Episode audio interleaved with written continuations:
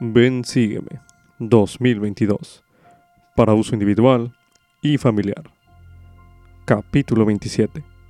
Primera de Reyes, capítulos del 17 al 19. Lección asignada del 27 de junio al 3 de julio de 2022, titulado Si Jehová es Dios, seguidle. Al leer las escrituras, ejerce la fe, lo cual le prepara el corazón y la mente para escuchar la voz apacible y delicada del Espíritu. Así lo declara en Primera de Reyes, el capítulo 19, el versículo 12. Anote sus impresiones a continuación.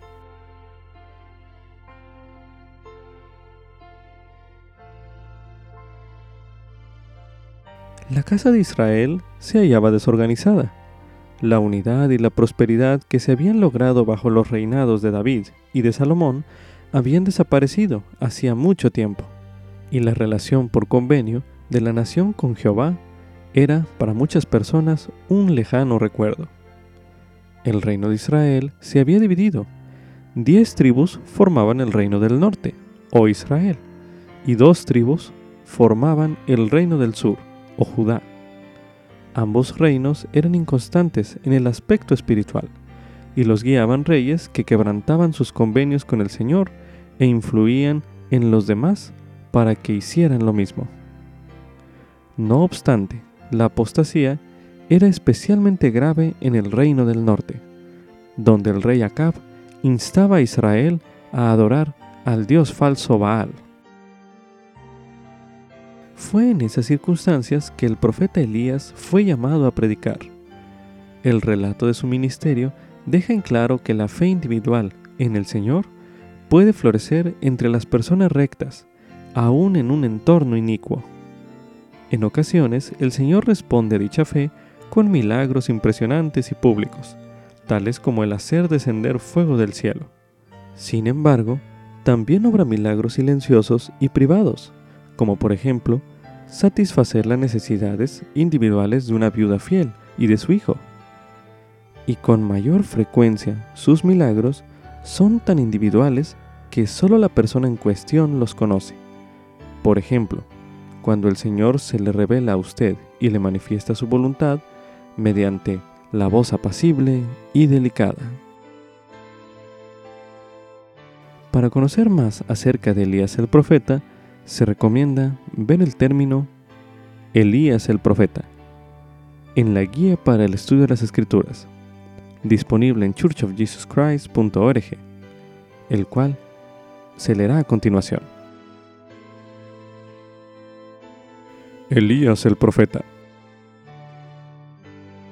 Elías el profeta fue un profeta del Antiguo Testamento que regresó en los postreros días para conferir a José Smith y a Oliver Cowdery las llaves del poder de sellar.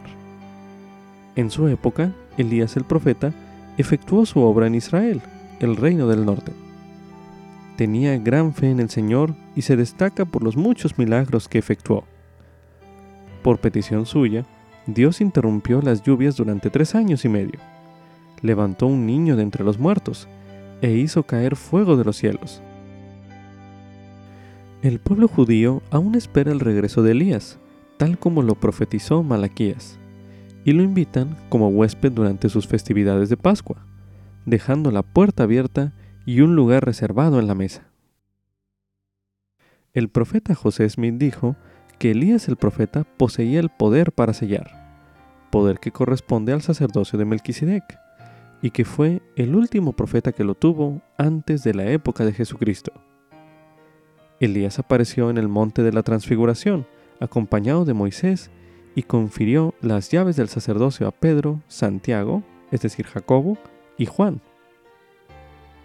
Apareció nuevamente en compañía de Moisés y de otros el 3 de abril de 1836 en el templo de Kirtland, Ohio, en Estados Unidos, y confirió las mismas llaves a José Smith y a Oliver Cowdery. Todo esto se hizo como preparación para la segunda venida del Señor, de lo cual se habla en Malaquías, capítulo 4, los versículos del 5 al 6. El poder de Elías el profeta es el poder de sellar que corresponde al sacerdocio, poder mediante el cual todo lo que se ate o se desate en la tierra se atará o se desatará también en los cielos. En la actualidad, contamos con siervos escogidos del Señor que poseen este poder de sellar y que llevan a cabo las ordenanzas salvadoras del Evangelio a favor de los vivos y de los muertos. Como subtítulo, las invitaciones a hacer sacrificios son oportunidades de ejercer mi fe. Esto es correspondiente a Primera de Reyes en el capítulo 17, los versículos del 1 al 16, los cuales se leerán a continuación. Entonces Elías el tisbita, que era de los moradores de Galaad, dijo a Acab, Vive Jehová Dios de Israel, delante de quien estoy, que no habrá lluvia ni rocío en estos años, sino por mi palabra. Y vino a él la palabra de Jehová, diciendo, Apártate de aquí, y vuelve al oriente, y escóndete en el arroyo Kerit, que está frente al Jordán. Y sucederá que beberás del arroyo, y yo he mandado a los cuervos que te den allí de comer. Y él fue e hizo conforme a la palabra de Jehová, pues se fue y habitó junto al arroyo Kerit, que está frente al Jordán. Y los cuervos le traían pan y carne por la mañana, y pan y carne al atardecer, y bebía del arroyo. Y aconteció que pasados algunos días se secó el arroyo, porque no había llovido sobre la tierra.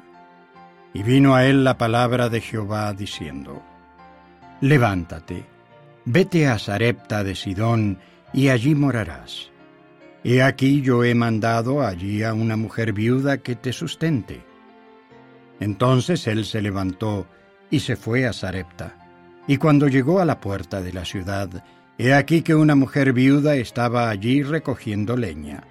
Y él la llamó y le dijo, Te ruego que me traigas un poco de agua en un vaso para que beba. Y yendo ella para traérsela, él la volvió a llamar y le dijo, Te ruego que me traigas también un bocado de pan en tu mano.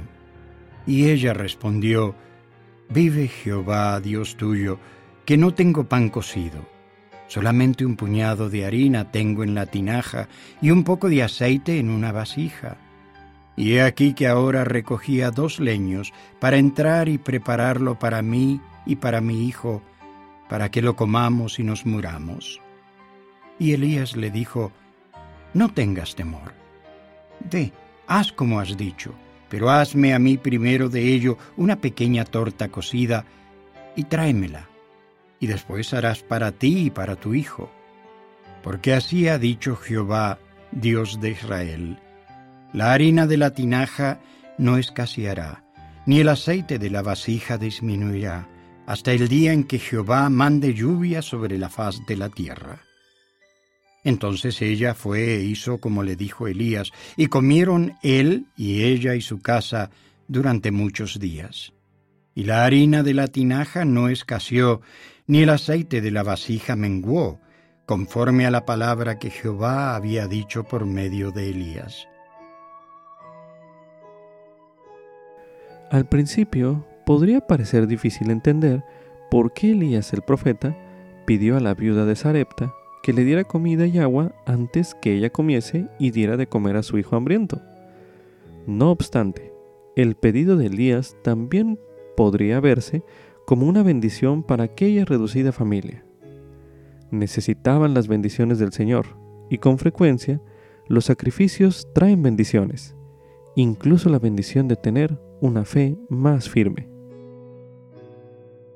Al leer este relato, pónganse en el lugar de la admirable viuda y medite a continuación. ¿Qué le impresiona a usted acerca de ella? Medite brevemente.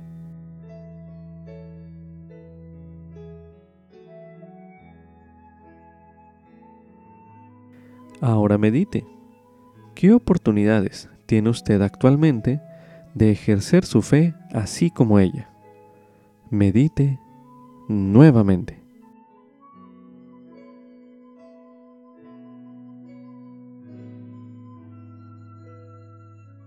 Ahora medite. ¿Qué oportunidades tiene usted de hacer sacrificios para ejercer su fe? Medite nuevamente.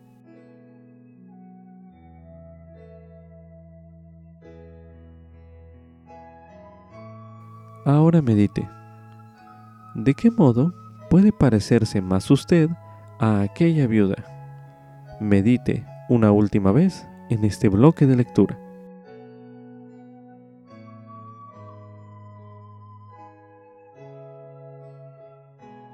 A continuación se leerá en Mateo capítulo 6 los versículos del 25 al 33, que dicen lo siguiente.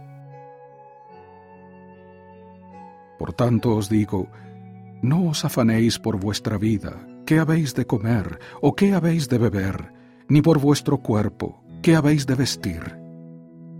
¿No es la vida más que el alimento y el cuerpo más que el vestido? Mirad las aves del cielo, que no siembran, ni ciegan, ni juntan en alfolíes, y vuestro Padre Celestial las alimenta.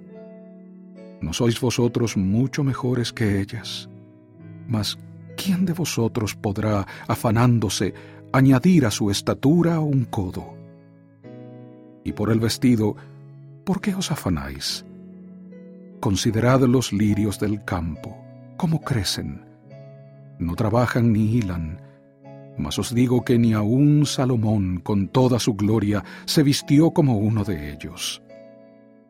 Y si la hierba del campo, que hoy es y mañana es echada al horno, Dios la viste así, ¿no hará mucho más a vosotros, hombres de poca fe? No os afanéis, pues, diciendo, ¿qué comeremos? ¿O qué beberemos? ¿O con qué nos cubriremos? porque los gentiles buscan todas estas cosas. Pero vuestro Padre Celestial sabe que tenéis necesidad de todas estas cosas. Mas buscad primeramente el reino de Dios y su justicia, y todas estas cosas os serán añadidas. Ahora leeremos en el libro de Lucas, en el capítulo 4, los versículos del 24 al 26, que dicen lo siguiente.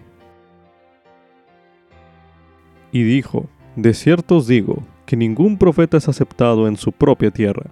Mas en verdad os digo, que muchas viudas había en Israel en los días de Elías, cuando el cielo fue cerrado por tres años y seis meses, y hubo una gran hambre en toda la tierra. Pero a ninguna de ellas fue enviado Elías, sino a una mujer viuda en Sarepta de Sidón. También se recomienda estudiar el mensaje el diezmo, un mandamiento incluso para los más pobres. Por el elder Lynn. Robbins, del primer quórum de los 70. Mensaje pronunciado en la Conferencia General de abril de 2005. Disponible en churchofjesuschrist.org, el cual escucharemos a continuación. En el cuento clásico de Charles Dickens, Canción de Navidad, Bob Cratchit anhelaba pasar el día de Navidad con la familia. Si le resulta conveniente, señor, le preguntó a su empleador, el señor Scrooge. No me resulta conveniente, le dijo Scrooge, y no es justo. Si yo le retuviera media corona por faltar se daría por mal servido. Y sin embargo, le dijo Scrooge, a usted no le importaría que le pagara un día no trabajado. El empleado comentó que era una sola vez al año. Mal pretexto para robarle a uno cada 25 de diciembre, le replicó Scrooge. Porque para Scrooge como para todos los hombres naturales y egoístas el sacrificio nunca es conveniente. El hombre natural tiene la tendencia a pensar solo en sí mismo, no solo a darse el primer lugar, sino rara vez, a considerar en segundo lugar a nadie más, incluso a Dios. Al hombre natural no le nace abiertamente sacrificarse porque tiene un apetito insaciable de tener más. Sus supuestas necesidades siempre exceden a sus ingresos, por lo que tener lo suficiente es constantemente difícil de alcanzar, tal como lo era para el avaros Cruz. Debido a que el hombre natural tiende a acapararlo a consumirlo todo, el Señor sabiamente no aconsejó al Israel antiguo sacrificar el último y el más endeble del rebaño, sino las primicias, no lo que sobrara del campo, sino las primicias. El verdadero sacrificio ha sido el sello distintivo de los fieles desde el principio. Entre los que no se sacrifican hay dos extremos. Uno es el hombre rico y glotón que no quiere hacerlo, y el otro es el hombre pobre que cree que no puede hacerlo. Pero, ¿cómo puede uno pedirle a lo que padece hambre que coma menos? ¿Hay algún nivel de pobreza tan bajo que no se debe esperar el sacrificio, o una familia tan indigente a la que no se le deba requerir el pago del diezmo? El Señor suele enseñarnos valiéndose de circunstancias extremas para ilustrar un principio. La historia de la viuda de Sarepta es un ejemplo de pobreza extrema que enseña la doctrina de que, así como la misericordia no puede robarle a la justicia, tampoco puede robarle al sacrificio. De hecho, la verdadera medida del sacrificio no es tanto lo que uno da como sacrificio, sino lo que uno se sacrifica para dar. La fe no se prueba tanto cuando la alacena está llena, sino cuando está vacía. En esos momentos determinantes, la crisis no crea el carácter o modo de ser, sino que lo pone de manifiesto. La crisis constituye la prueba. La viuda de Sarepta vivió a los días del profeta Elías, por cuya palabra el Señor mandó sobre la tierra una sequía que duró tres años y medio. La hambruna llegó a ser tan seria que muchos estaban a punto de morir. Y en esas circunstancias encontramos a la viuda. El Señor le dijo a Elías, levántate, vete a Sarepta. Y aquí yo he dado orden allí a una mujer viuda que te sustente. Cabe hacer notar que no fue sino hasta que la viuda y su hijo estaban al borde de la muerte que se le dijo a Elías que fuera a Sarepta. En ese momento extremo, al enfrentarse con la muerte por el hambre, sería probada la fe de ella. Cuando Elías llegó a la ciudad, la vio recogiendo leña. Y él la llamó, y le dijo, te ruego que me traigas un poco de agua en un vaso, para que beba. Y yendo ella para traérsela, él la volvió a llamar, y le dijo, te ruego que me traigas también un bocado de pan en tu mano. Y ella respondió, Vive Jehová tu Dios, que no tengo pan cocido, solamente un puñado de harina tengo en la tinaja, y un poco de aceite en una vasija, y ahora recogí dos leños, para entrar y prepararlo para mí y para mi hijo, para que lo comamos, y nos dejemos morir. Un puñado de harina sería en realidad muy poco, quizás suficiente para una sola porción, por lo cual es curiosa la respuesta de Elías. Escuchen, Elías le dijo, no tengas temor, ve, haz como has dicho, pero hazme a mí primero de ello una pequeña torta cocida, Ahora bien, ¿no les parece egoísta el que haya pedido no solo el primer pedazo sino quizá el único? ¿No nos enseñaron nuestros padres a dejar que las otras personas se sirvieran primero, y sobre todo que los caballeros diesen el primer lugar a las damas? ¿Y para qué decir a una viuda hambrienta? ¿Y la decisión de ella? ¿Come o sacrifica su último bocado y apresura su muerte? Tal vez sacrifique su propio alimento, pero ¿sacrificará el alimento de su hijo hambriento? Elías entendía la doctrina de las bendiciones que se reciben después de la prueba de nuestra fe. Él no estaba siendo egoísta, sino que, en calidad de siervo del Señor, Elías estaba ahí para dar, no para recibir. Y la narración sigue. Pero hazme a mí primero, las primicias, de ello una pequeña torta y tráemela, y después harás para ti y para tu hijo. Porque Jehová Dios de Israel ha dicho así, la harina de la tinaja no escaseará, ni el aceite de la vasija disminuirá, hasta el día en que Jehová haga llover sobre la faz de la tierra. Entonces ella fue e hizo como le dijo Elías, y comió él, y ella, y su casa, muchos días. Y la harina de la tinaja no escaseó, ni el aceite de la vasija menguó, conforme a la palabra que Jehová había dicho por Elías. Una razón por la que el Señor se vale de circunstancias extremas para ilustrar doctrinas es para eliminar los pretextos. Si el Señor espera que aún la viuda más pobre pague su blanca, ¿qué les queda a los que creen que no es conveniente ni fácil sacrificarse? Ningún obispo ni ningún misionero debe jamás vacilar ni carecer de fe para enseñar la ley del diezmo a los pobres. El sentimiento de que no pueden darse el lujo de hacerlo, se debe reemplazar con, no pueden darse el lujo de no hacerlo. Una de las primeras cosas que debe hacer un obispo para ayudar a los necesitados es pedirles que paguen el diezmo. Al igual que la viuda, si una familia indigente se enfrenta con la decisión de pagar su diezmo o de comer, ellos deben pagar su diezmo y el obispo les puede ayudar con los alimentos y con otros artículos necesarios básicos hasta que lleguen a ser autosuficientes. En octubre de 1998, el huracán Mitch devastó muchas partes de Centroamérica. El presidente Gordon B. Hinckley se preocupó mucho por las víctimas de ese desastre, muchas de las cuales lo perdieron todo, alimentos, ropa y enseres domésticos visitó a los santos de las ciudades San Pedro Sula y Tegucigalpa, Honduras, y de Managua, Nicaragua. Y, al igual que las palabras del amoroso profeta Elías a la viuda hambrienta, el mensaje de este profeta de nuestros días en cada una de las ciudades fue similar, el sacrificio y la obediencia a la ley del diezmo. Pero, ¿cómo se le puede pedir a alguien tan pobre que haga sacrificios?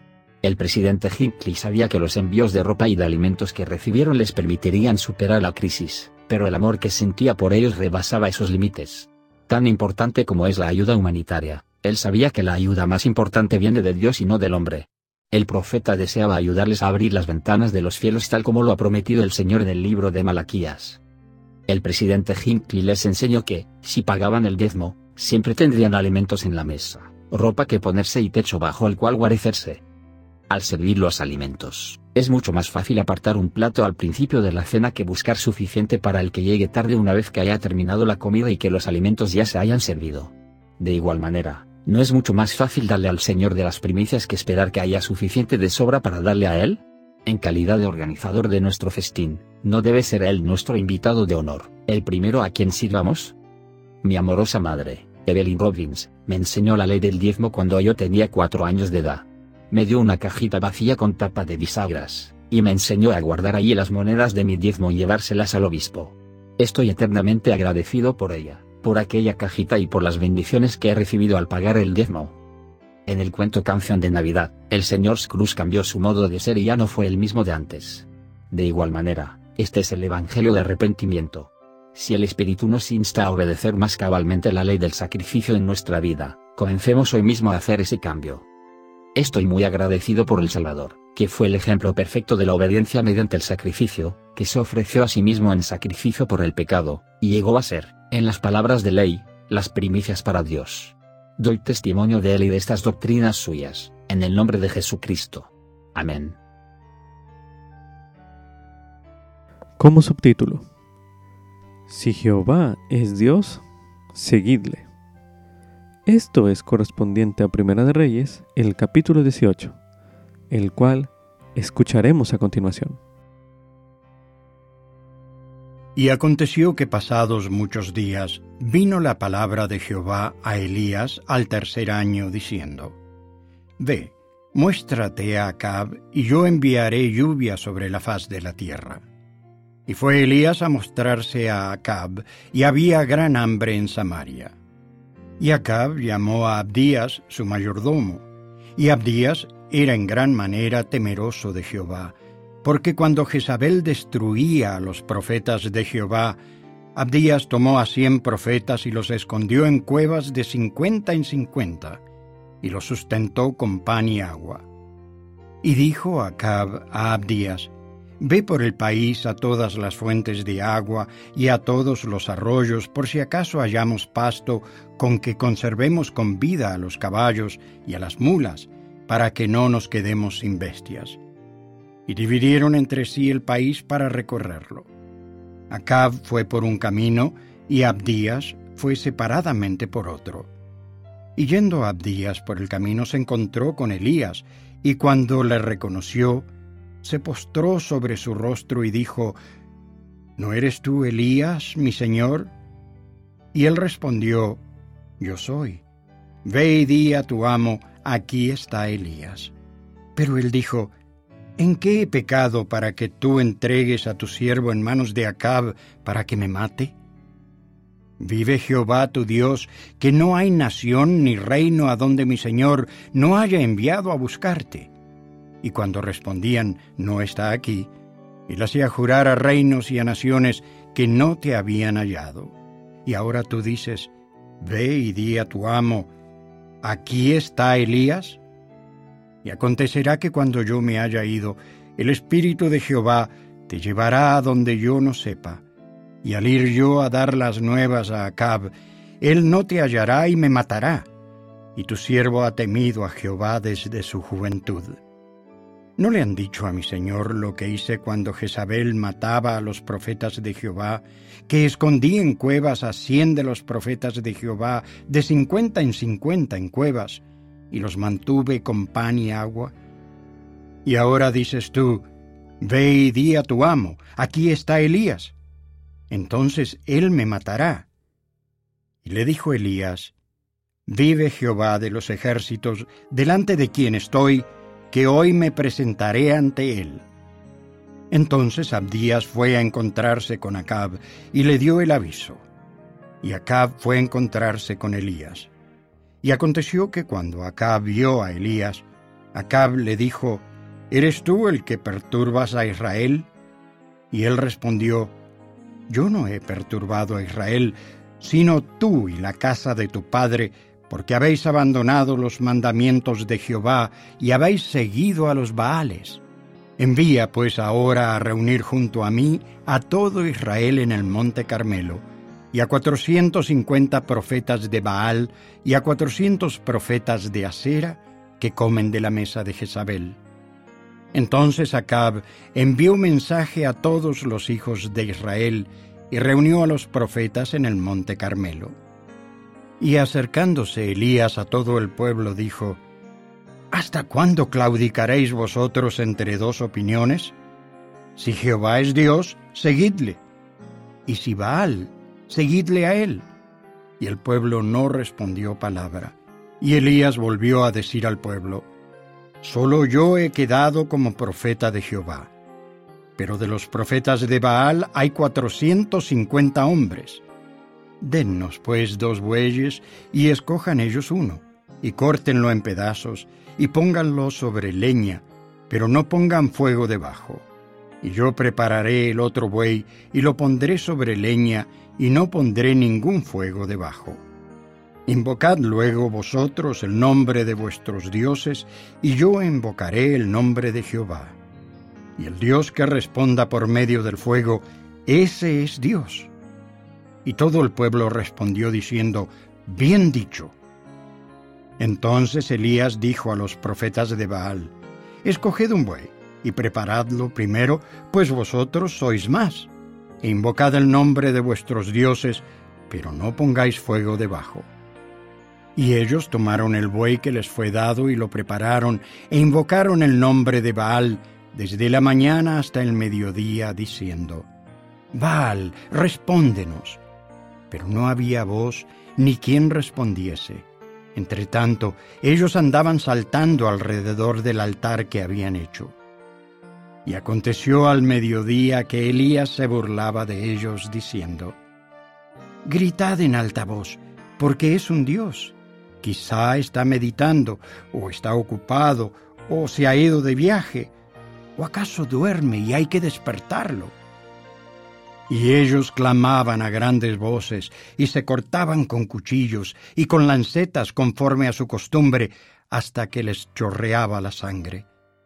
Y aconteció que pasó el mediodía, y ellos profetizaban frenéticamente hasta la hora de la ofrenda de la tarde, y no hubo voz, ni quien respondiese ni escuchase. Elías dijo entonces a todo el pueblo, Acercaos a mí. Y todo el pueblo se acercó a él, y él reparó el altar de Jehová que estaba arruinado. Y Elías tomó doce piedras, conforme al número de las tribus de los hijos de Jacob, a quien había venido la palabra de Jehová, diciendo, Israel será tu nombre. Edificó con las piedras un altar en el nombre de Jehová. Después hizo una zanja alrededor del altar en que cupieran dos medidas de grano. Preparó luego la leña y cortó el buey en pedazos y lo puso sobre la leña. Y dijo, Llenad cuatro cántaros de agua y derramadla sobre el holocausto y sobre la leña. Y dijo, Hacedlo otra vez. Y otra vez lo hicieron. Dijo aún, Hacedlo la tercera vez. Y lo hicieron la tercera vez.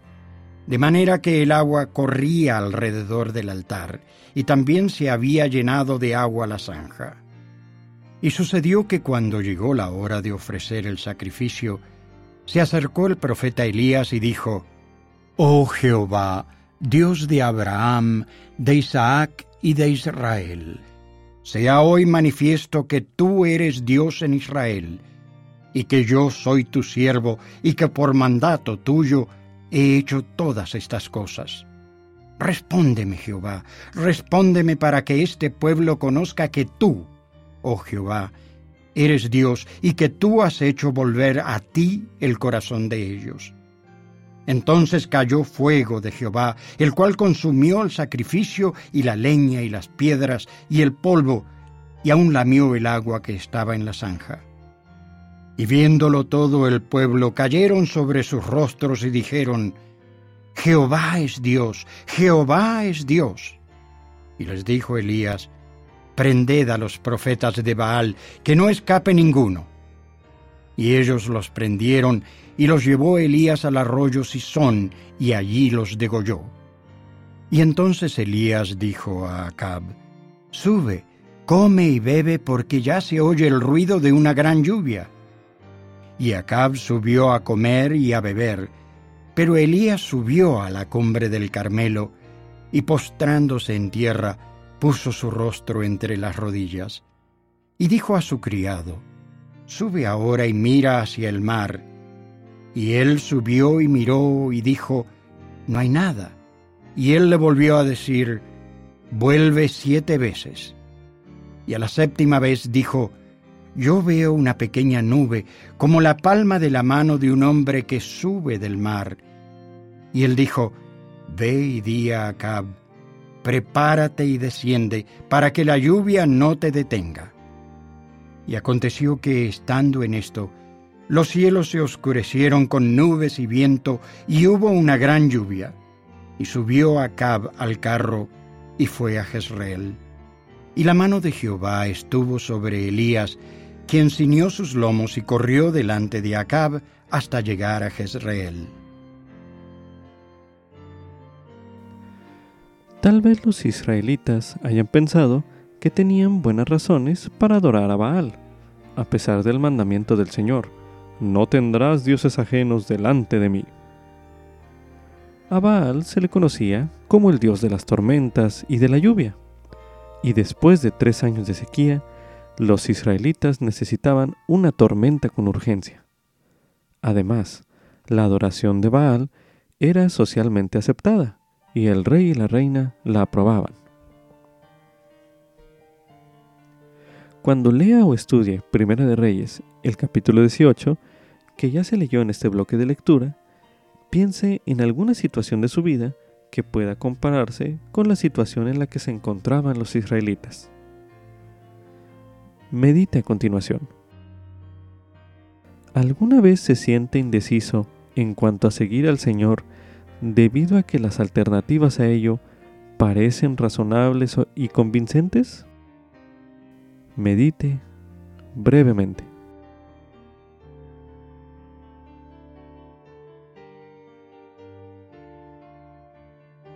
Ahora medite. ¿Qué cree que Jehová trataba de enseñar al pueblo sobre sí mismo y sobre Baal en los acontecimientos que se narraron en este capítulo? Medite nuevamente.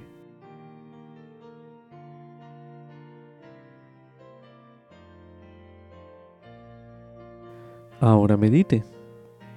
¿Qué experiencias en el pasado le han enseñado a usted verdades similares? Medite nuevamente.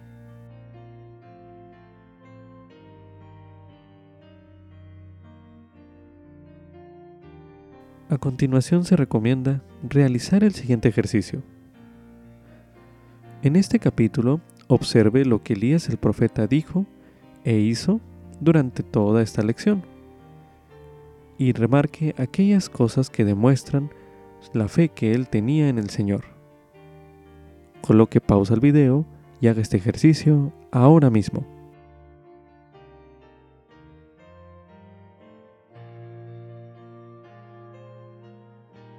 Ahora medite. ¿Qué aprende usted de Elías el profeta en cuanto a la fe? Medite una última vez en este bloque de lectura.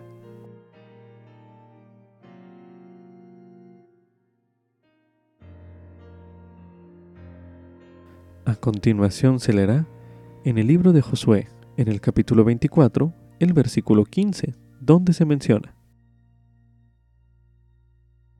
Y si mal os parece servir a Jehová, escogeos hoy a quién sirváis, si a los dioses a quienes sirvieron vuestros padres, cuando estuvieron al otro lado del río, o a los dioses de los amorreos, en cuya tierra habitáis. Pero yo y mi casa serviremos a Jehová. A continuación se leerá en segundo Nefi, en el capítulo 2, los versículos del 26 al 28 que dicen lo siguiente. Y el Mesías vendrá en la plenitud de los tiempos, a fin de redimir a los hijos de los hombres de la caída. y porque son redimidos de la caída, han llegado a quedar libres para siempre, discerniendo el bien del mal, para actuar por sí mismos, y no para que se actúe sobre ellos, a menos que sea por el castigo de la ley en el grande y último día, según los mandamientos que Dios ha dado. Así pues, los hombres son libres según la carne, y les son dadas todas las cosas que para ellos son propias, y son libres para escoger la libertad y la vida eterna, por medio del gran mediador de todos los hombres, o escoger la cautividad y la muerte según la cautividad y el poder del diablo, pues él busca que todos los hombres sean miserables como él. Y ahora bien, hijos míos, quisiera que confiaseis en el gran mediador y que escuchaseis sus grandes mandamientos, y sed fieles a sus palabras, y escoged la vida eterna, según la voluntad de su Santo Espíritu. También se recomienda estudiar el mensaje, la elección y el compromiso por el elder D. Todd Christofferson del Quórum de los Dos Apóstoles.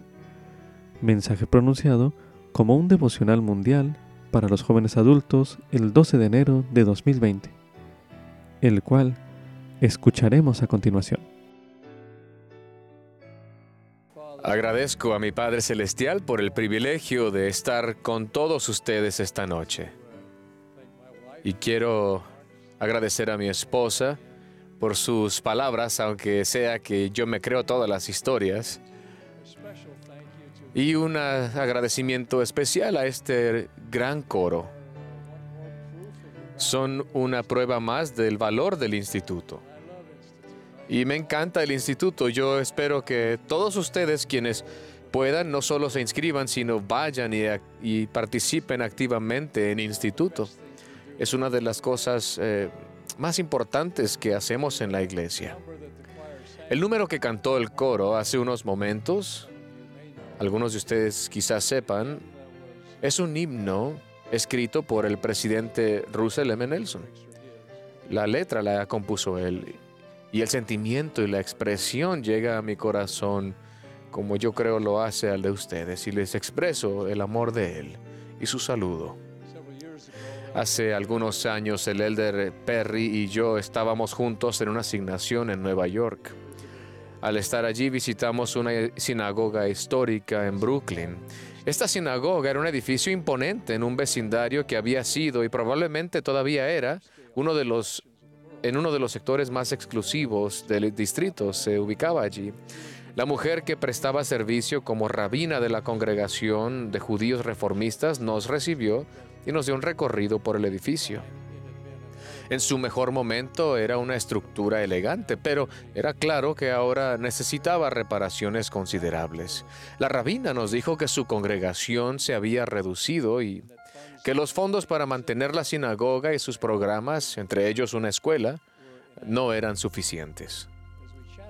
Al proseguir la conversación, ella observó que, hablando en términos generales, los jóvenes adultos se comprometían con su herencia judía, pero que por alguna razón se mostraban reacios a unirse y ser miembros dedicados de la sinagoga. A pesar de ello, rutinariamente programaban el edificio para actividades sociales. Para ellos era un lugar de congregación y periódicamente hacían donativos para ayudar a cubrir los gastos del uso del edificio. Pero pocos deseaban o estaban dispuestos a ser miembros de la congregación, miembros que adorasen en ese lugar. El elder Perry y yo hablamos con la rabina del ¿Cuál podría ser la razón de, de todo esto? Ella notó en sus conversaciones con muchos de esos jóvenes, la mayoría solteros, que no daban gran prioridad a la religión en su vida. Otros simplemente no deseaban comprometerse con esta ni con ninguna otra sinagoga. El Elder Perry se preguntó si era una manifestación del famoso o infame temor de perderse algo, o FOMO en inglés que si se comprometían a eso, quizás se perderían de algo más. Ese es básicamente el tema del que les quiero hablar esta noche, la elección y el compromiso. Observemos para empezar que el temor de perderse algo es, hasta cierto punto, un sentimiento bastante razonable. En la medida de lo posible, todos deseamos experimentar lo mejor y tener las mejores opciones en todo aspecto de la vida. Pero el retrasarse aparentemente para siempre, para tomar una decisión o comprometerse a algo porque podría significar perderse algo más, no es razonable. Toda elección extingue otras posibilidades. Si eligen ir a trabajar o a la escuela en la mañana, no pueden ver una película en Netflix al mismo tiempo. ¿O sí?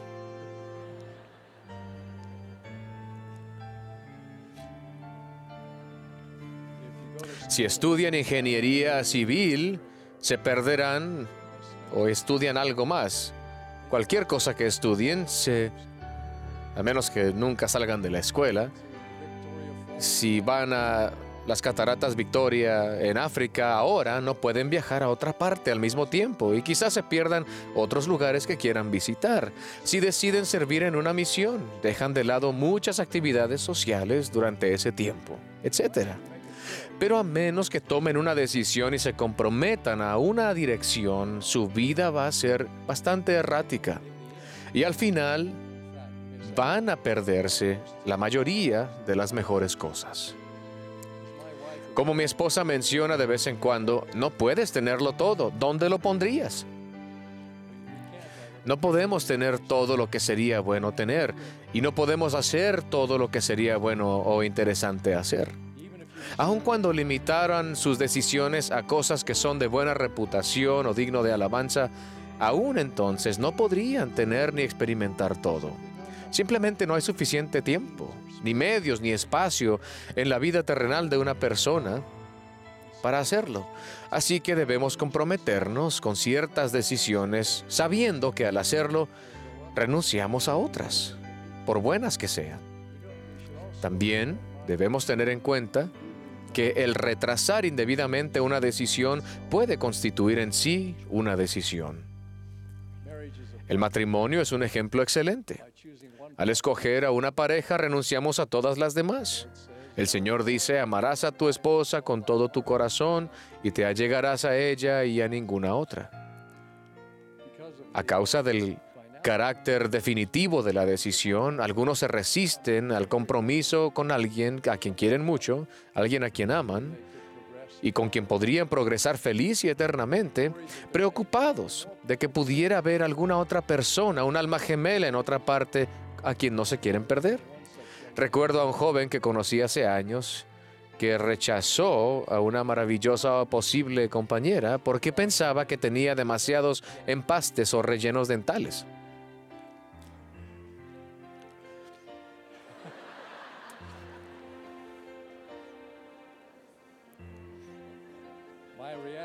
Mi reacción fue decirle que deseaba una perfección que no existía. Y por, y por cierto, ¿se ha detenido a pensar que tú no eres perfecto tampoco? Esta es una reunión de jóvenes adultos. Para la mayoría de ustedes el énfasis es la palabra adulto. Tienen o procuran responsabilidades y logros y contribuciones de adultos. En lugar de retrasar la adultez e ir en busca de la fiesta perpetua. Hace 10 años el autor y erudito Charles Murray habló sobre el significado de la vida bien vivida. Él dijo, me refiero al tipo de cosas que vemos en retrospectiva cuando llegamos a una edad avanzada y nos permite decidir que nos podemos sentir orgullosos de quienes hemos sido y lo que hemos hecho.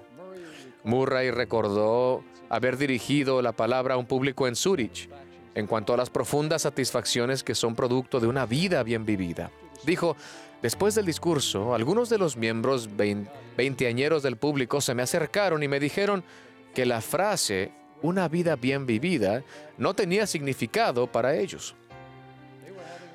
La estaban pasando muy bien con su pareja sexual del momento, el nuevo BMW y la casa de vacaciones en Mallorca y no veía ningún vacío en su vida que necesitara llenarse. Fue fascinante, dijo Murray, que me lo dijeran a la cara, pero no era de sorprenderse. Esa mentalidad es más o menos esta. Los seres humanos son una colección de químicos que se activan y después de un tiempo se desactivan. El propósito de la vida es pasar el tiempo de manera tan agradable como sea posible. Al final de sus comentarios, Murray hizo esta declaración perspicaz. La antigua sabiduría humana ha entendido que una vida bien vivida requiere conexión con los que nos rodean. Los verdaderos adultos lo entienden. Reconocen que el placer personal nunca funciona como el enfoque de la vida y que como propósito de la vida no es suficiente. Esa verdad es la base de los dos grandes mandamientos, amar a Dios con todo el corazón, alma, mente, y de amar al prójimo como a sí mismo. Como Jesús dijo, de estos dos mandamientos dependen toda la ley y los profetas. El convenio del Evangelio, con su promesa de vida eterna, descansa sobre estos dos grandes mandamientos en el orden de prioridad dado, primero y segundo. La lealtad a esos dos grandes mandamientos define una vida bien vivida y lo que significa ser adulto. Al final, no hay un camino neutral sin compromiso, por lo menos en lo que tiene que ver con las cosas de consecuencia eterna. Alma destacó este punto cuando enseñó que Cristo, el buen pastor, nos llama a seguirle en la senda del discipulado y la felicidad. He aquí os digo que el buen pastor os llama Sí, y os llama en su propio nombre, el cual es el nombre de Cristo. Y si no queréis dar oídos a la voz del buen pastor, al nombre por el cual sois llamados, he aquí, no sois las ovejas del buen pastor.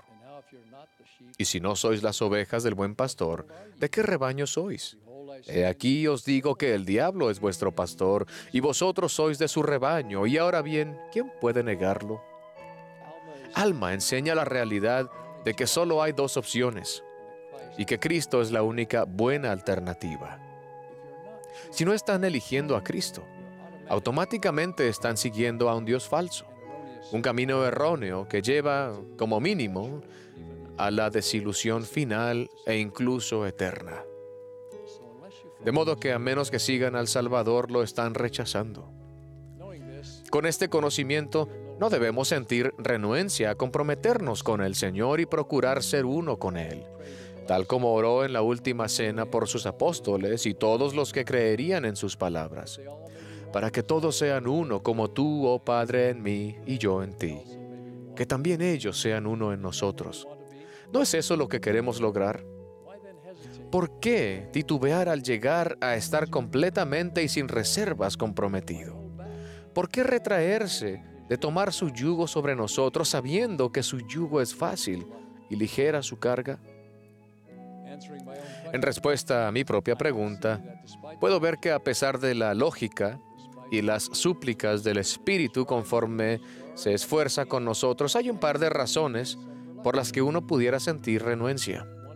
Una de ellas es nuestra preocupación en cuanto a nuestra capacidad de guardar un compromiso tan grande. ¿Podemos realmente cumplir? ¿Y sería mejor para nosotros no comprometernos y puede ser que fracasemos? Esa es una preocupación comprensible, pero como respuesta quiero notar que en un sentido muy importante ya han comprobado que pueden lograrlo. Cuando en el mundo preterrenal eligieron aceptar el plan de salvación y exaltación, preparado por el Padre y defendido por el Hijo, ustedes eligieron a Cristo. Su nacimiento físico es testimonio del hecho de que ya hicieron el compromiso, guardaron su primer estado. Y ahora la pregunta es si cumplirán con ese compromiso en este segundo estado y si se les será aumentada gloria sobre su cabeza para siempre. No deberíamos tener temor de reafirmar nuestro compromiso, especialmente al considerar lo desagradable que es la alternativa. No debemos vivir con temor ni fracaso. No estamos solos, tenemos ayuda. Todos los que se comprometen con Cristo, con el discipulado completo, no pueden fracasar.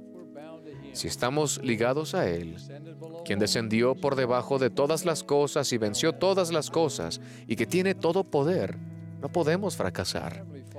Nuestro Padre Celestial y Salvador no son simplemente observadores desinteresados, curiosos de ver si nos salen bien las cosas o no. Pueden, imaginar que ellos estén viendo desde el cielo diciendo, miren a Sam, la última vez que afrontó una situación como esta se equivocó y te apuesto que lo va a volver a hacer. O mira, las amigas de Sandra la han metido en un gran aprieto. Será interesante ver si puede salir de esta. Es ridículo. Por supuesto, ellos están de nuestro lado activamente, brindándonos ayuda, guía y recursos constantes. Y probablemente nos darían más si lo aceptáramos. Dije anteriormente que cuando cumplimos con los convenios que nos unen a Cristo y a su poder, no podemos fracasar y eso es verdad. Pero reconozco que en ocasiones todos experimentamos el fracaso. Nuestros propios errores y pecados y el pecado de los errores que los errores de los demás a veces tienen en nosotros. Sin embargo, con los dones del arrepentimiento y el perdón, todos esos fracasos y faltas son temporales. Ninguno de ellos puede privarnos de la vida eterna sin nuestro consentimiento. ¿Por qué?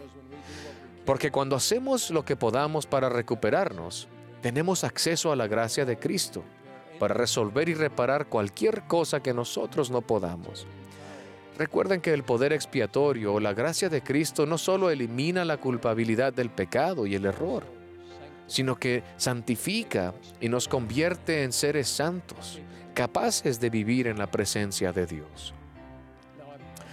Ahora no estoy diciendo que esto es fácil. Ustedes saben como yo que la vida está llena de luchas y algunas cosas difíciles, incluso tragedias. Y es y es más fácil decir que somos discípulos que serlo. No fue nada fácil para Jesús ser discípulo de su Padre y beber su amarga copa. Pero lo hizo. Y Él sabe cómo ayudarnos a caminar con éxito por la senda del discipulado. Además, el Salvador tiene el poder y la disposición para ayudarnos. Va a estar con nosotros y nos dará tanta ayuda como necesitemos por el tiempo que sea necesario. Él dice, si cuantas veces mi pueblo se arrepienta, le perdonaré sus transgresiones contra mí. Cuantas veces se arrepienta. El temor al fracaso no es razón para no hacer un compromiso total y completo con Cristo. Simplemente sigan arrepintiéndose, esfuércense y eso será suficiente. Puedo pensar en otra razón por la que una persona podría mostrarse reacia a responder al llamado del buen pastor el temor al sacrificio que pudiera implicar. Todos ustedes recuerdan al joven que le preguntó a Jesús con toda sinceridad, ¿qué más me falta para ser merecedor de la vida eterna? Marcos nos dice que Jesús mirándole le amó. Pienso que eso es importante. Y le dijo, una cosa te falta. Ve, vende todo lo que tienes y da a los pobres y tendrás tesoro en el cielo. Y ven, sígueme tomando tu cruz. Ustedes recuerdan la respuesta. Él entristeció por esta palabra, se fue triste porque tenía muchas posesiones. Espero que tras reflexionar, ese joven rico haya tenido un cambio en el corazón y que más adelante haya aceptado la invitación del Salvador. En cualquier caso, todos reconocemos que comprometernos con Cristo implicará sacrificio. Una de las cosas que habrá que sacrificar es el temor de perderse algo, porque sabemos que de hecho nos vamos a perder de muchas cosas. Tantas de las opciones de la vida son incompatibles con el discipulado e incluso muchas cosas buenas pueden quedar excluidas por las exigencias que el discipulado requiere de nuestro tiempo para aquello que es mejor o excelente. El joven sincero que le preguntó al Salvador, ¿qué más me falta? ya falleció. Cualquier riqueza que tenía quizás ya no existe. Y en cualquier caso, no la tiene ni le sirve de nada. Por mucho sacrificio que le haya parecido en ese momento, ¿tenía una opción que fuera mejor que la de aceptar la invitación del maestro? ¿Podía compararse lo que tenía o lo que hubiera adquirido con sus riquezas con lo que el Señor básicamente le ofrecía? Sabemos que cualquier cosa que el Salvador nos pida, incluso nuestra propia vida, es trivial en comparación a la exaltación. No podemos ni siquiera imaginar cosas que ojo no vio, ni oído oyó, ni han subido al corazón del hombre, son las que Dios ha preparado para aquellos que le aman. En vez de temer los sacrificios del discipulado, deberíamos agradecer la oportunidad de crecer en poder espiritual. de experimentar un gozo más profundo y de encontrar cada uno de nosotros verdadero significado en nuestra vida. El sacrificio, especialmente en la causa de Cristo, denota seriedad. Realmente vamos a guardar los dos grandes mandamientos de amar a Dios y al prójimo. El sacrificio significa que haremos algo bueno en el mundo. El amar a nuestro Padre Celestial y a su Hijo amado con corazón, alma, mente y fuerza confirma a nuestra alma lo que somos y quiénes somos. Eso nos da un tipo de seguridad que nos permite dejar de centrarnos solo en nosotros y que veamos a nuestro alrededor para realmente ver a los demás, sus necesidades y la realidad que afrontan, con el deseo de entenderlos y ayudarlos. En la parábola del buen samaritano, el sacerdote y el levita vieron al viajero herido al lado del camino, pero ¿lo vieron realmente? Solo el samaritano realmente vio al herido desconocido y como resultado fue movido a misericordia y vendó sus heridas. Hay tantos que sienten una soledad persistente. Seguramente nuestros sacrificios pueden marcar la diferencia. El compromiso general que garantiza gozo aquí y en el más allá es el compromiso con Dios nuestro Padre Eterno y con su Hijo el Señor Jesucristo. En Omni encontramos esta súplica elocuente. Quisiera que vinieseis a Cristo, el cual es el Santo de Israel, y participaseis de su salvación y del poder de su redención. Sí, venid a Él y ofrecedle vuestras almas enteras como ofrenda y continuad ayunando y orando, y perseverad hasta el fin, y así como vive el Señor seréis salvos. Se cuenta la historia de un padre que fue a acostar a su hijo pequeño y al salir de la habitación escuchó un golpe. Regresó y vio a su hijo en el suelo y le preguntó cómo se había caído de la cama. Él respondió, no me metí completamente. Asegúrense de que en su compromiso con Dios estén completamente adentro. Ustedes son parte del cuerpo de Cristo, pertenecen. Entréguense totalmente, dando y recibiendo libremente. Realmente vean a quienes los rodean y sean vistos para que su vida sea una bien vivida, una vida de ministrar y bendecir, una vida bendecida y santificada por el Salvador, quien ha vencido todas las cosas. Paren un poco, decidan y decidan en su corazón que ustedes eligen a Dios. Encuentren los momentos en los que puedan arrodillarse en privado y decirle a su Padre Celestial en el nombre de Cristo que son de Él, que están comprometidos en cuerpo y alma con Él, con su Hijo y con la senda del Evangelio. Luego sigan a donde Él guíe, ahora y por el resto de su vida, y no titubeen ni se refrenen, sino sigan adelante con su propósito y su misión en la vida. La vida terrenal es muy corta. Hagan que este tiempo cuente para que su eternidad sea una de gozo, no de remordimiento. ¿Sienten al Espíritu decirles que esto es correcto? Entonces sigan adelante con confianza. Les prometo que la recompensa del Señor por dar todo, será todo lo que Él tiene para dar. Medida buena, apretada y remecida y rebosante. La realidad de su resurrección es prueba de que tiene todo poder, de que puede cumplir lo que ha prometido y de que sí cumple. Él es vida y ha venido para que tengamos vida y para que la tengamos en abundancia.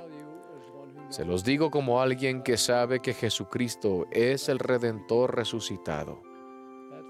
Ese hecho marca toda la diferencia en el mundo y en la eternidad. Les ofrezco su bendición y mi testimonio en el nombre de Jesucristo. Amén. Como subtítulo, con frecuencia el Señor habla con serenidad y sencillez. Esto es correspondiente a Primera de Reyes, en el capítulo 19, los versículos del 1 al 18, los cuales escucharemos a continuación. Y Acab dio la nueva a Jezabel de todo lo que Elías había hecho y de cómo había matado a espada a todos los profetas. Entonces envió Jezabel a Elías un mensajero, diciendo, Así me hagan los dioses y aún me añadan, si mañana a estas horas yo no he puesto tu vida como la vida de uno de ellos. Viendo, pues, Elías el peligro, se levantó y se fue para salvar su vida, y llegó a Beerseba, que está en Judá, y dejó allí a su criado.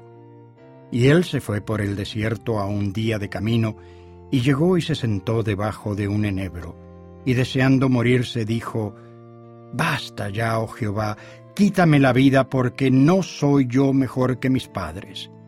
Y se acostó debajo del enebro, y se quedó dormido. Y he aquí un ángel le tocó y le dijo, Levántate, come. Entonces él miró, y he aquí que a su cabecera había una torta cocida sobre las brasas y una vasija de agua. Y comió y bebió, y volvió a recostarse. Y volvió el ángel de Jehová por segunda vez, y le tocó diciendo, Levántate, come, porque el camino que te resta es demasiado largo para ti. Se levantó, pues, y comió y bebió, y caminó con las fuerzas de aquella comida cuarenta días y cuarenta noches hasta Horeb, el monte de Dios. Y allí se metió en una cueva donde pasó la noche, y vino a él la palabra de Jehová y le dijo, ¿Qué haces aquí, Elías? Y él respondió, He sentido un vivo celo por Jehová Dios de los ejércitos, porque los hijos de Israel han abandonado tu convenio han derribado tus altares y han matado a espada a tus profetas, y solamente yo he quedado, y me buscan para quitarme la vida. Y él le dijo, Sal fuera y ponte en el monte delante de Jehová. Y he aquí que Jehová pasaba, y un grande y poderoso viento rompía los montes y quebraba las peñas delante de Jehová. Pero Jehová no estaba en el viento y tras el viento un terremoto, pero Jehová no estaba en el terremoto, y tras el terremoto un fuego, pero Jehová no estaba en el fuego, y tras el fuego una voz apacible y delicada. Y cuando la oyó Elías, cubrió su rostro con su manto y salió y se paró a la entrada de la cueva.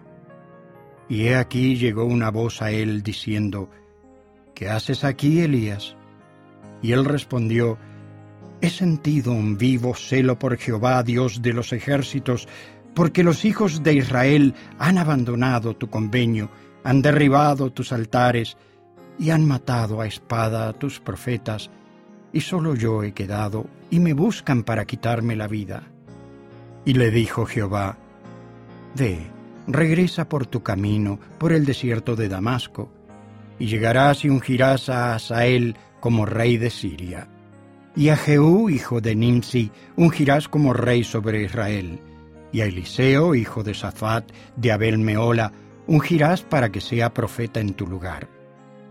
Y acontecerá que al que escape de la espada de Asael, Jehú lo matará, y al que escape de la espada de Jehú, Eliseo lo matará. Y yo haré que queden en Israel siete mil, todas las rodillas que no se han doblado ante Baal, y todas las bocas que no lo han besado. Cuando la reina Jezabel se enteró de lo que le había sucedido a sus sacerdotes en el monte Carmelo, no se convirtió, sino que se enfureció. Temiendo por su vida, Elías huyó al desierto y buscó refugio en una cueva.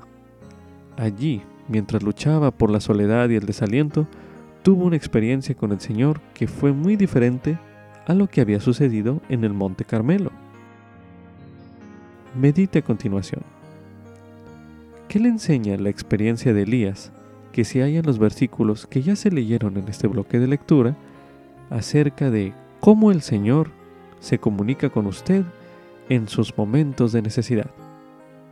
Medite brevemente.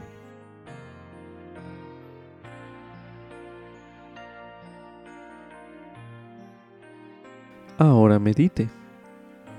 ¿En qué momentos de su vida usted ha sentido la voz del Señor? Medite nuevamente.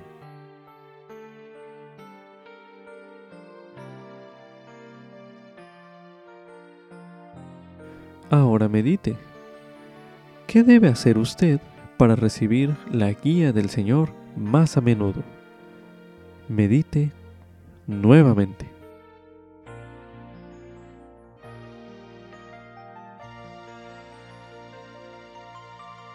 A continuación se realizará el siguiente ejercicio. Se leerá una serie de versículos con la intención de que usted pueda escuchar en ellos palabras o frases para describir la forma en que Jehová se comunica con nosotros.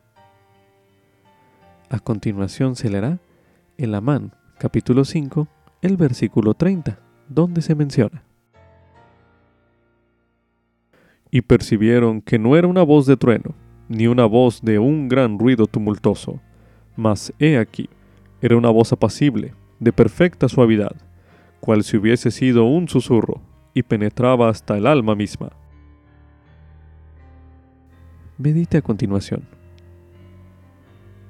¿En qué forma Jehová se comunica con nosotros? Medite brevemente.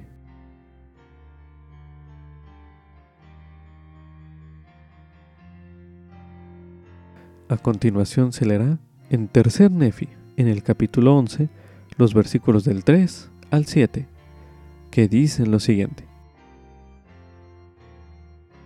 Y aconteció que mientras así conversaban unos con otros, oyeron una voz como si viniera del cielo, y miraron alrededor, porque no entendieron la voz que oyeron, y no era una voz áspera, ni una voz fuerte. No obstante, y a pesar de ser una voz suave, penetró hasta lo más profundo de los que la oyeron, de tal modo que no hubo parte de su cuerpo que no hiciera estremecer. Sí, les penetró hasta el alma misma, e hizo arder sus corazones.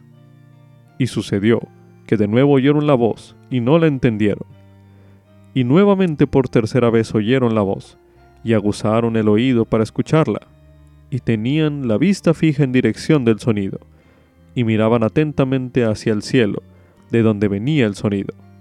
Y he aquí, la tercera vez entendieron la voz que oyeron, y les dijo, He aquí, a mi Hijo amado, en quien me complazco, en quien he glorificado mi nombre. A él. Medite a continuación. ¿En qué forma Jehová se comunica con nosotros? Medite nuevamente.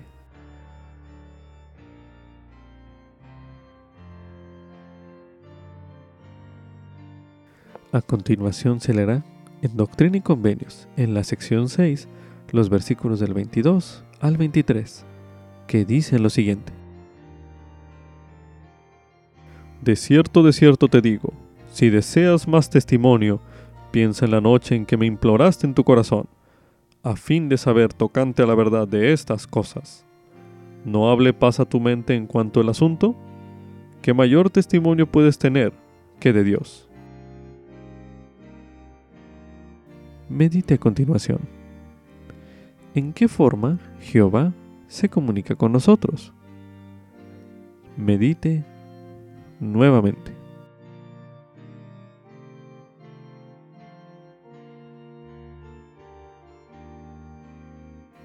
A continuación se leerá en Doctrina y Convenios, en la sección 8, los versículos del 2 al 3, que dicen lo siguiente. Sí, he aquí, hablaré a tu mente y a tu corazón por medio del Espíritu Santo, que vendrá sobre ti y morará en tu corazón. Ahora, he aquí, este es el Espíritu de revelación. He aquí, es el Espíritu mediante el cual Moisés condujo a los hijos de Israel a través del Mar Rojo sobre tierra seca. Medite a continuación. ¿En qué forma Jehová se comunica con nosotros. Medite nuevamente.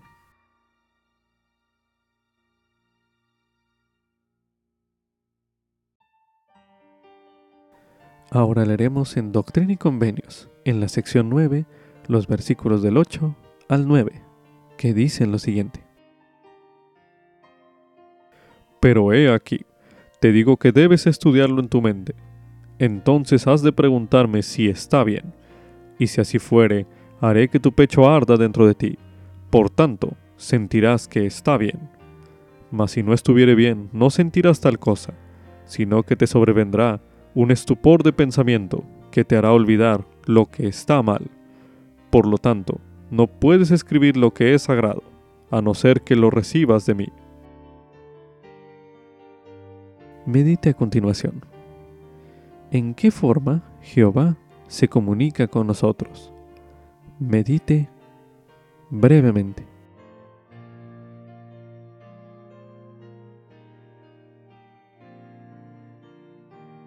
Ahora leeremos en Doctrina y Convenios, en la sección 11, los versículos del 12 al 14, que dicen lo siguiente. Y ahora, de cierto, de cierto te digo, pon tu confianza en ese espíritu que induce a hacer lo bueno.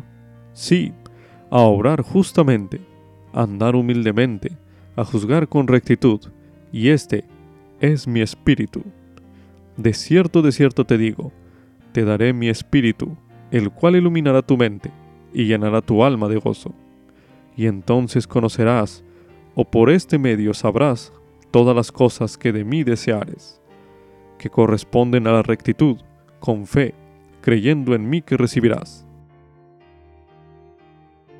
Medite a continuación. ¿En qué forma Jehová se comunica con nosotros? Medite nuevamente.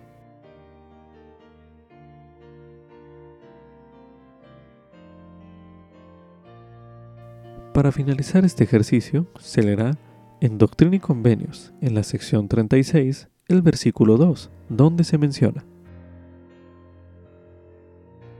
Y pondré sobre ti mi mano, por conducto de las de mi siervo, Sidney Rigdon, y recibirás mi espíritu, el Espíritu Santo, sí, el Consolador, que te enseñará las cosas apacibles del reino. Medite a continuación. ¿En qué forma Jehová se comunica con nosotros. Medite una última vez en este bloque de lectura.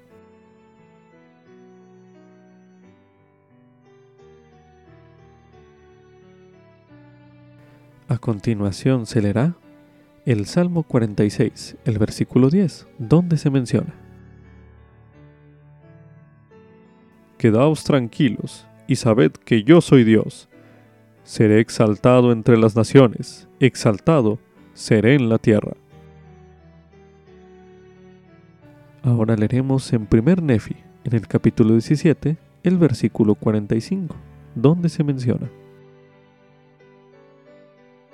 Sois prontos en cometer iniquidad, pero lentos en recordar al Señor vuestro Dios. Habéis visto un ángel, y él os habló. Sí, habéis oído su voz de cuando en cuando y os ha hablado con una voz apacible y delicada, pero habíais dejado de sentir, de modo que no pudisteis sentir sus palabras. Por tanto, os ha hablado como con voz de trueno, que hizo temblar la tierra como si fuera a partirse. También se recomienda estudiar el mensaje Escúchalo por el presidente Russell M. Nelson.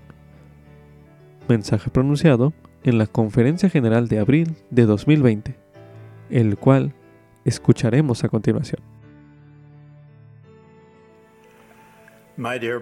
Queridos hermanos y hermanas, cuán agradecido estoy de que hayamos podido reunirnos hoy mediante la tecnología para adorar juntos en esta mañana de domingo. Qué bendecidos somos de saber que se ha restaurado el Evangelio de Jesucristo en la tierra. En las últimas semanas, la mayoría de nosotros hemos experimentado alteraciones en nuestras vidas personales, terremotos, incendios, inundaciones, plagas y sus secuelas. Han trastocado la vida diaria y han provocado escasez de alimentos, artículos básicos y ahorros. En medio de todo esto los felicito y les agradezco que hayan decidido acompañarnos y escuchar la palabra del Señor en estos tiempos tumultuosos. Al unirse con nosotros aquí en esta conferencia, la oscuridad creciente que acompaña a la tribulación hace que la luz de Cristo brille con mayor fulgor. Solo piensen en el bien que podemos hacer cada uno de nosotros en estos tiempos de agitación mundial. Su amor por el Salvador y su fe en Él pueden ser el factor que promueva que alguien descubra la restauración de la plenitud del Evangelio de Jesucristo. En los dos últimos años, la hermana Nelson y yo nos hemos reunido con miles de ustedes por todo el mundo. Nos hemos congregado en auditorios al aire libre y en salas de fiesta de hoteles. En cada escenario he sentido que estaba en presencia de los elegidos del Señor y que estaba viendo cómo ocurría ante mis ojos el recogimiento de Israel. Vivimos en el día que nuestros antepasados con ansiosa expectativa han aguardado. Estamos sentados en primera fila para presenciar en vivo lo que el profeta Nefi vio solo en visión. Que el poder del Cordero de Dios descendería sobre el pueblo del convenio del Señor, que se hallaban dispersados sobre toda la superficie de la tierra, y tenían por arma su rectitud y el poder de Dios en gran gloria. Ustedes, mis hermanos y hermanas, se hallan entre esos hombres y mujeres y niños que Nefi vio. Piensen en ello. Sin importar dónde vivan ni cuáles sean sus circunstancias, el Señor Jesucristo es su Salvador.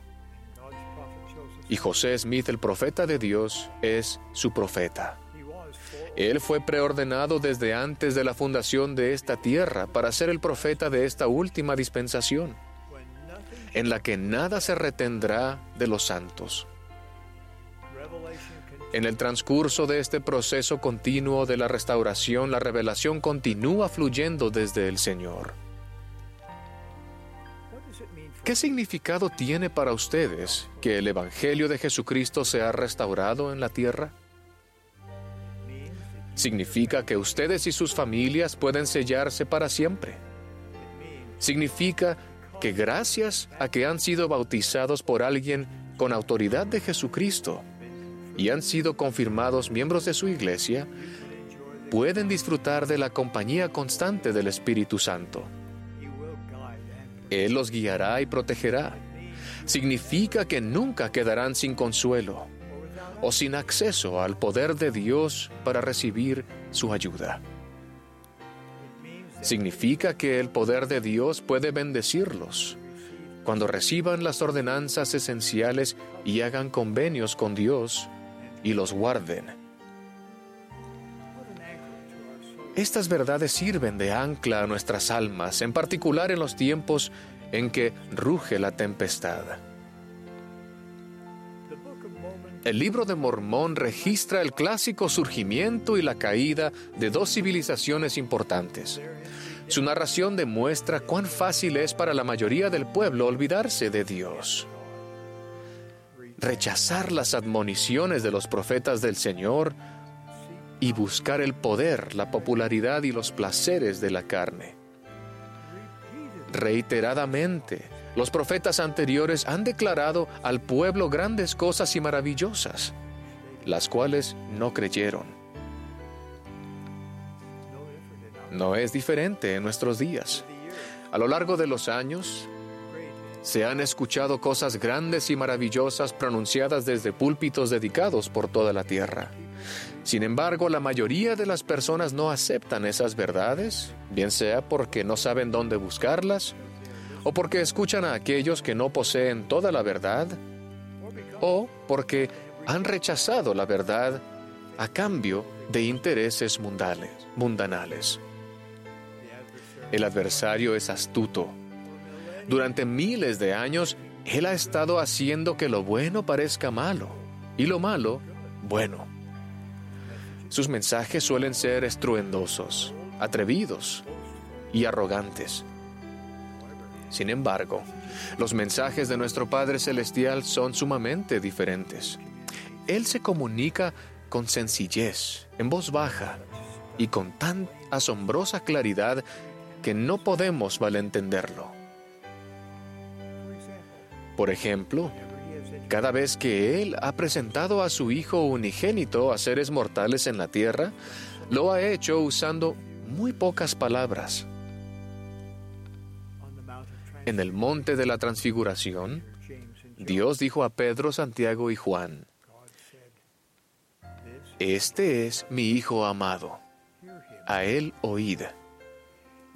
Sus palabras a los nefitas en la antigua ciudad de abundancia fueron, He aquí a mi Hijo amado, en quien me complazco, en quien he glorificado mi nombre. A Él oíd. Y a José Smith, en esa declaración profunda que dio inicio a esta dispensación, Dios dijo con sencillez, Este es mi Hijo amado, escúchalo. Ahora, queridos hermanos y hermanas, consideren el hecho de que en estos tres casos que acabo de mencionar, justo antes de que el padre presentara a su hijo, las personas allí presentes se hallaban en un estado de temor y hasta cierto punto de desesperación. Los apóstoles estaban con temor al ver a Jesucristo envuelto en una nube en el monte de la transfiguración. Los nefitas sentían temor, luego de haber padecido por la destrucción y las tinieblas durante varios días. José Smith se hallaba bajo las garras de una fuerza tenebrosa justo antes de que se abrieran los cielos. Nuestro Padre sabe que lo que más nos ayudará cuando nos rodee la incertidumbre y el temor es escuchar a su Hijo. Porque cuando procuremos escuchar, verdaderamente escuchar a su Hijo, seremos guiados a saber lo que debemos hacer en toda circunstancia. La primera palabra de doctrina y convenios es escuchad, que significa oír con la intención de obedecer. Escuchar con la intención de obedecer significa escucharlo escuchar lo que el Salvador dice y entonces dar oído a su consejo. En esas palabras, o esa palabra, escúchalo, Dios nos da el patrón o modelo para tener éxito, felicidad y gozo en esta vida. Debemos escuchar las palabras del Señor, prestar atención a ellas y dar oído a lo que Él nos ha dicho. Como discípulos de Jesucristo, Nuestros esfuerzos por escucharle a Él han de ser cada vez con mayor intención. Se requiere un esfuerzo consciente y constante para llenar nuestra vida diaria con sus palabras, sus enseñanzas y sus verdades. No podemos confiar simplemente en la información que encontramos en las redes sociales. Con miles de millones de palabras en línea, y un mundo saturado de campañas comerciales, infiltrado constantemente por los ruidos y malvados esfuerzos del adversario. ¿Dónde podemos ir a escucharlo? Podemos ir a las escrituras. En ellas se nos enseña acerca de Jesucristo y su Evangelio, de la magnitud de su expiación y del gran plan de felicidad y redención de nuestro Padre. Sumergirnos diariamente en la palabra de Dios es crucial para la supervivencia espiritual en estos días de agitación mundial. Al deleitarnos diariamente en las palabras de Cristo, las palabras de Cristo nos dirán cómo responder a dificultades que jamás pensamos que íbamos a enfrentar. También podemos escucharlo en el templo la casa del Señor es una casa de aprendizaje. Allí el Señor nos enseña a su propia manera. Allí cada ordenanza enseña acerca del Salvador. Allí aprendemos cómo podemos apartar el velo y comunicarnos más claramente con el cielo. Allí aprendemos cómo reprender al adversario e invocar el poder del sacerdocio del Señor para fortalecernos a nosotros y a los que amamos. Cuán deseosos deberíamos estar todos de buscar refugio allí. Cuando se hayan levantado las restricciones transitorias por el COVID-19, tengan a bien programar espacios de tiempo regulares para adorar y servir en el templo. Cada minuto de ese tiempo los bendecirá a ustedes y a sus familias como nada más puede hacerlo. Cuando estén allí, tomen tiempo para meditar sobre lo que escuchen y sientan. Pidan al Señor que les enseñe cómo abrir los cielos para bendecir su vida y la de las personas a las que aman y sirven. Como la adoración en el templo no es posible actualmente, les invito a participar más en la historia familiar, que abarca la investigación y la indexación. Les prometo que conforme aumenten el tiempo que pasen en el templo y en la obra de historia familiar, aumentará y mejorará su capacidad de escucharle a Él. También podemos escucharlo con mayor claridad si refinamos nuestra capacidad de reconocer los susurros del Espíritu Santo. Nunca ha sido más necesario que en este momento saber cómo el Espíritu Santo les habla. En la Trinidad, el Espíritu Santo es el mensajero. Él les comunicará pensamientos a su mente que el Padre y el Hijo desean que reciban. Él es el consolador. Él transmitirá un sentimiento de paz a su corazón. Al leer y escuchar la palabra del Señor, Él testifica de la verdad y los confirmará lo que es verdadero. Reitero mi súplica de que hagan lo que sea necesario para elevar su capacidad espiritual para recibir revelación personal. El hacerlo les ayudará a saber cómo avanzar con su vida qué hacer en tiempos de crisis y cómo discernir y evitar las tentaciones y los engaños del adversario. Finalmente, lo escuchamos a Él al dar oído a las palabras de los profetas videntes y reveladores. Los apóstoles ordenados de Jesucristo siempre testifican de Él. Ellos nos indican el camino en tanto avanzamos por el doloroso laberinto de nuestras experiencias terrenales.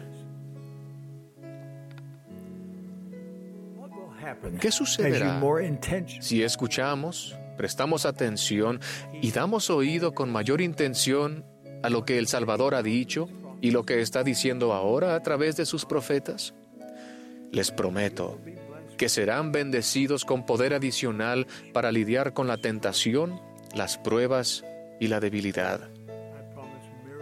Les prometo milagros en sus matrimonios, sus relaciones familiares y sus trabajos diarios. Y les prometo que se incrementará su capacidad para sentir gozo, aun si aumentan las turbulencias en sus vidas. Esta conferencia de abril de 2020 nos presenta la oportunidad de conmemorar un evento que cambió al mundo. Al prever el bicentenario de la primera visión, recibida por José Smith, la primera presidencia y el quórum de los doce apóstoles, reflexionamos en lo que podríamos hacer para conmemorar de forma apropiada este acontecimiento especial. Dicho acontecimiento dio inicio a la restauración del Evangelio de Jesucristo e introdujo la dispensación del cumplimiento de los tiempos. Nos preguntamos si se debería erigir otro monumento. Pero al considerar el impacto y el efecto histórico y mundial de la primera visión, tuvimos la impresión de establecer un monumento no de granito ni de piedra, sino de palabras. Palabras de proclamación solemne y sagrada, escritas no para esculpirse en tablas de piedra, sino palabras que pudiesen grabarse en tablas de carne del corazón de todos los seres humanos. Durante los 190 años transcurridos desde que se organizó la Iglesia, se han emitido solo cinco proclamaciones, siendo la última La familia, una proclamación para el mundo, presentada por el presidente Gordon B. Hinckley en 1995.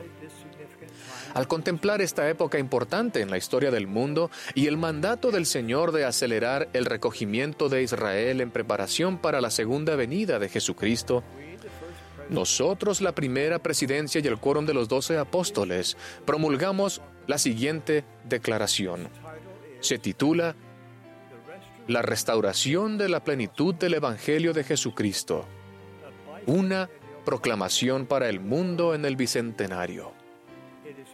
Fue redactada por la primera presidencia y el quórum de los doce apóstoles de la Iglesia de Jesucristo de los Santos de los Últimos Días, con fecha de abril de 2020.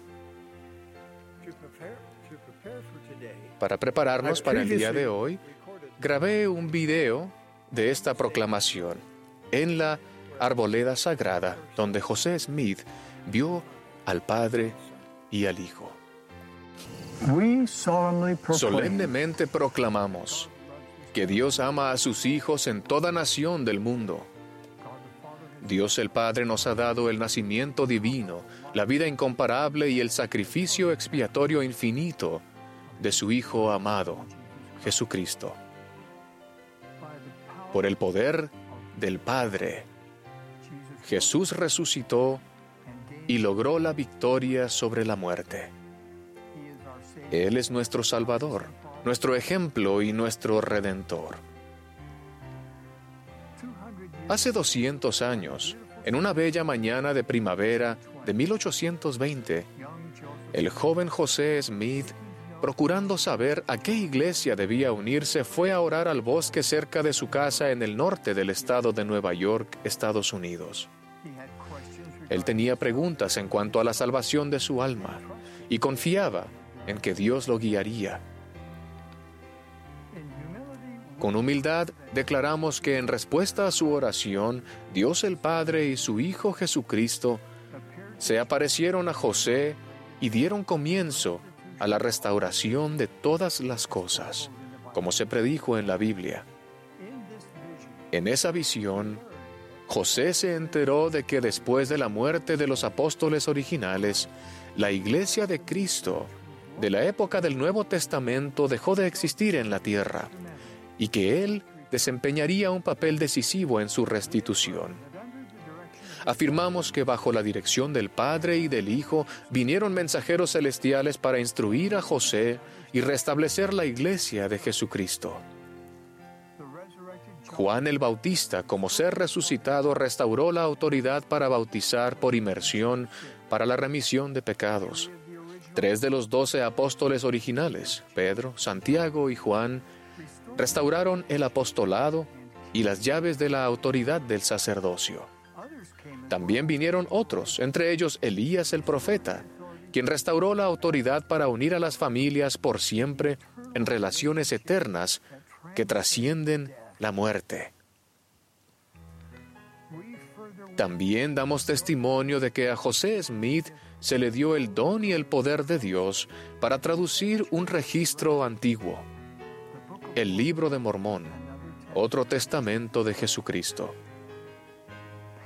En las páginas de este texto sagrado se halla el relato del ministerio personal de Jesucristo entre la gente del hemisferio occidental poco después de su resurrección.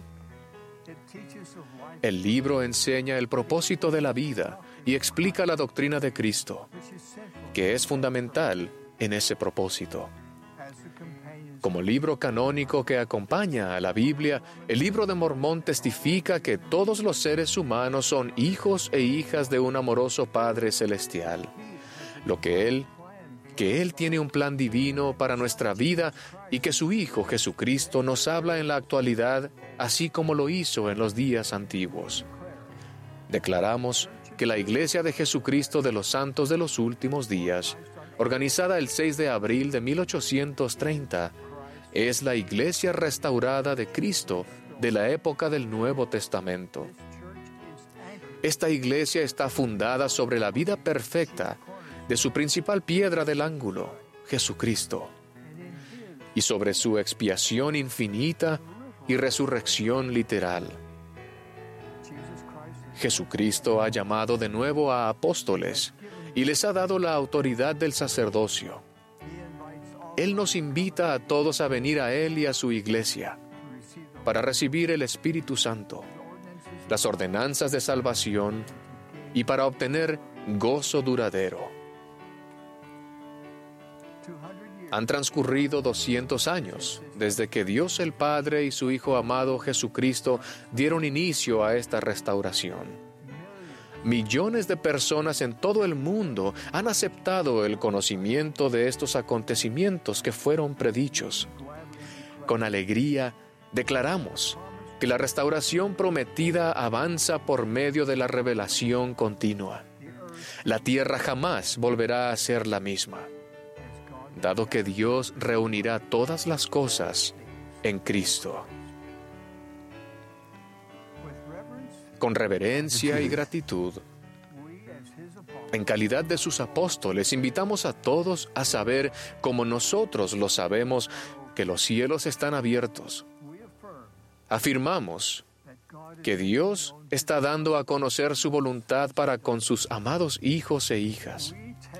Testificamos que aquellos que estudien con espíritu de oración el mensaje de la restauración y actúen con fe, serán bendecidos para obtener su propio testimonio de la divinidad y del propósito de ella, de preparar al mundo para la segunda venida prometida de nuestro Señor y Salvador Jesucristo. Queridos hermanos y hermanas, esa es nuestra proclamación al mundo en cuanto a la restauración del Evangelio de Jesucristo en su plenitud. Ha sido traducida a 12 idiomas. Otros idiomas van a seguir pronto. Y estará disponible inmediatamente en el sitio web de la Iglesia, del cual podrán descargar una copia. Estudienla en privado y con sus familias y con sus amigos. Piensen en las verdades y el impacto que esas verdades tendrán en sus vidas si las escuchan, si realmente las obedecen y siguen los convenios que la acompañan. Yo sé que José Smith es el profeta preordenado que el Señor eligió para abrir esta última dispensación. Mediante él se ha restaurado la iglesia del Señor en la tierra. José selló su testimonio con su sangre. Cuánto lo amo y lo honro. Dios vive, Jesús es el Cristo, su iglesia ha sido restaurada. Él y su Padre, nuestro Padre Celestial, velan por nosotros. Testifico de ello en el nombre de Jesucristo. Amén.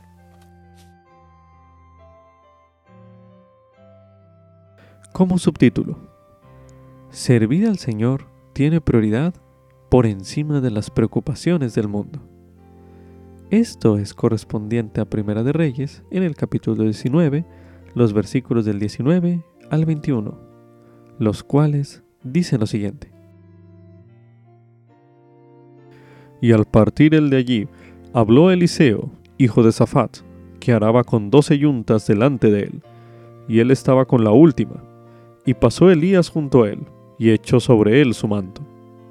Entonces dejó él los bueyes, y fue corriendo tras Elías y dijo, Te ruego que me dejes besar a mi padre y a mi madre, y luego te seguiré.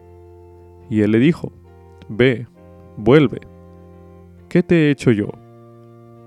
Y lo dejó, y se volvió y tomó un par de bueyes, y los mató, y con el arado de los bueyes coció la carne de ellos, y la dio al pueblo, y la comieron. Después se levantó, y fue tras Elías, y le servía. El hecho de que Eliseo poseyera doce yuntas de bueyes indica que probablemente fuera un hombre rico. Medite a continuación.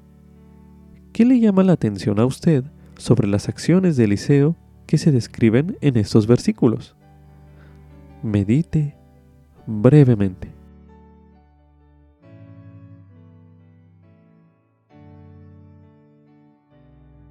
Ahora medite. ¿De qué modo puede usted seguir el ejemplo de Eliseo? Medite una última vez en este bloque de lectura.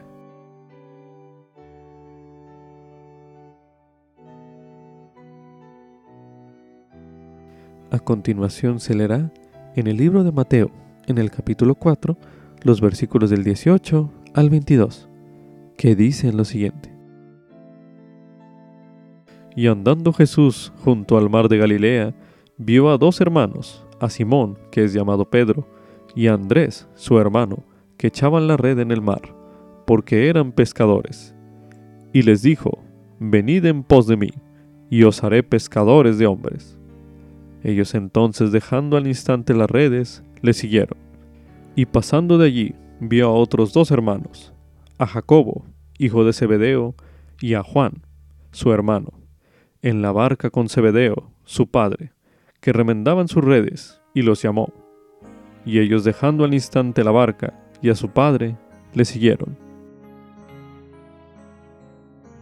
Con esto concluye Ven, sígueme 2022 para uso individual y familiar.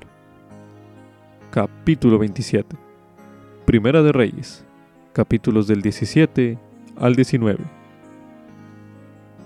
Lección asignada del 27 de junio al 3 de julio de 2022. Titulado Si Jehová es Dios, seguidle.